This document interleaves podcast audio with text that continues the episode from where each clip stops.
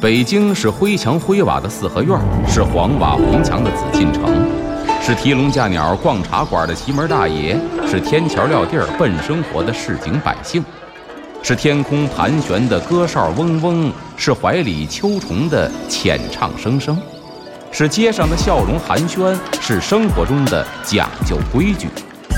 北京就是 FM 一零一点八，娱乐三里屯儿，阿龙说北京。据传说，北海的白塔镇海眼；据传说，北京曾是八臂哪吒城；据传说，北新桥的水井锁蛟龙；据传说，高粱赶水把命送；据传说，故宫的角楼是鲁班修。这北京的传说讲不尽，君请听阿龙为您讲传说。欢迎回来，这里是娱乐三里屯之阿龙说北京，我是王小宁。大家好，我是阿龙，咱们接着说这个十五种恶生思，它是跟这个善生思相对应的。咱们老百姓俗话说叫善有善报，恶有恶报啊。那么这个道教认为呢，说人如果做了恶事，就会受到十五种恶死的。惩罚这饿死不是说那个啊饥饿的饿，而是善恶的恶。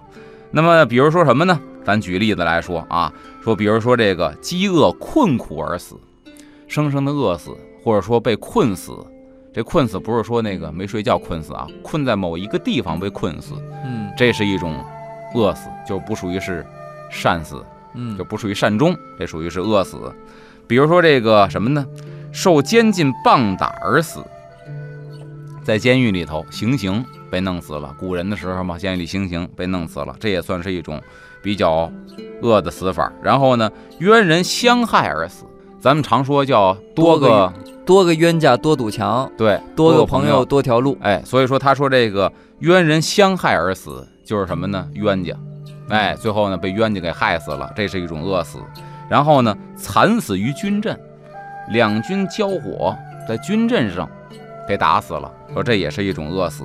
然后呢，被虎狼恶兽咬死，因为古时候生态条件好，嗯，哎，比如说你要出个远门，翻山越岭，很可能会碰到野兽。举个例子，我们那会儿啊，高中的时候，你想哪年呢？两千年之前，嗯，九九年吧，算九八年、九九年那会儿呢，暑假跟一个一帮孩子，我们去郊区玩去。他爸爸北京吗？北京啊，他爸开开了一个山庄，这地方叫珍珠湖。好像在门头沟还是房山，我记不住啊，就是西边叫珍珠湖。他爸在那开一山庄，那会儿还不兴这个京郊游呢。为什么呢？家里没有小汽车，那会儿小汽车没进家庭，所以那地方都没有多少人。我们那儿趁着这个考完试暑假，去他爸爸那山庄，每个人交点钱，弄一个红叶，我记得拉着一堆人，十几个孩子去了。晚上出来说，咱吃完饭溜溜弯吧。那山里边真荒啊，去的时候也荒，出来也荒。嗯，然后一堆老爷们儿还拿着削苹果的刀。说咱有武器不怕，有人拿擀面杖，沿着山路走走走走走，半山腰上看见俩绿光，我还说呢，我说这是这是你看这防火的那个办公室里边有人看着，不能着火。你说不是谁家牛放完牛晚上没给牵回去，不定拴在树上怎么着呢？还往前走，就过了这俩绿光了，往前走，那绿光已经到后头了。我们一直往前走嘛，它停在山坡上嘛。嗯，我们走走走走走，后边开始叫唤上了。狼啊！九八年的时候，门头沟山里有狼，真真的，我们听着呢。嗯，也特别奇怪。我们出来时候走走走，往前走啊，我们掐着表呢，大概是走了得有半个多小时。嗯，等听狼叫再往回跑的时候啊，不到十分钟到了。你要跑回去多快吧？害怕。你说那会儿都有狼，所以说呢，那时候说古代的时候翻山越岭去个远地儿什么的，免不着碰到这些个野兽，对吧？这被咬死也是一个饿死。然后呢，然后呢，中毒，包括这个蛇蝎之毒而死，这也算是一种饿死啊啊！死于水灾、火灾，你看看，就是被水淹死、被火烧死，都属于落入山崖而死。还有呢，恶病缠身而死，这几种都属于是饿死。所以换句话说吧，古人认为什么叫善终啊？寿终正寝，没病没灾，到最后老了躺炕上一闭眼，这算是寿终正寝。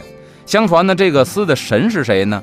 是商纣王的儿子，叫殷洪。嗯，这殷洪啊，给大家介绍一下，这个《封神榜》里边写过他。这殷洪呢是姜王后之子，姜王后咱知道被商纣王挖了眼睛，剁了手啊，就那个哎，晚上还出来索命来，嗯，那个很恐怖。小时候看着挺恐怖的，对吧？嗯都记得是他的儿子。后来呢，因为他母后被商纣王是妲己进谗言，被商纣王给弄死了。那么商纣王呢，又听信妲己的谗言，要斩草除根，就追杀这个殷红。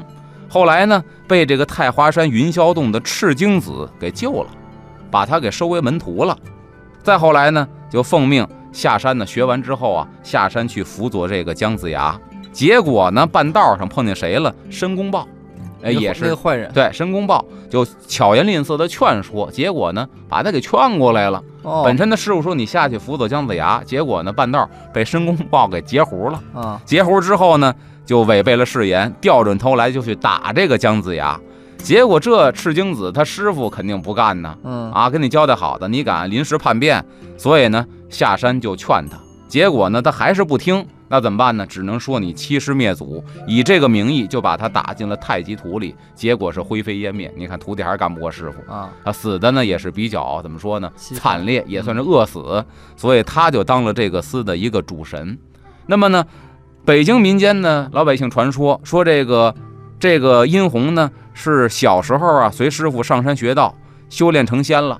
说什么样呢？生有红白黑三个脑袋，然后呢有十二个手臂，三头十二臂啊。后来呢是归顺了姜子牙，被封神了，是专门掌管死于非命之人。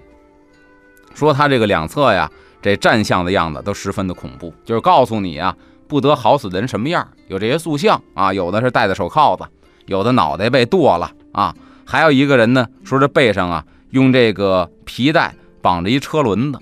人们都相信呢，说作恶之人是不得好死，只有行善的人到最后才能有一个善终啊。所以说呢，恶生和善生这两个思，也是劝导人们从道德上劝导人们一定要做一个好人。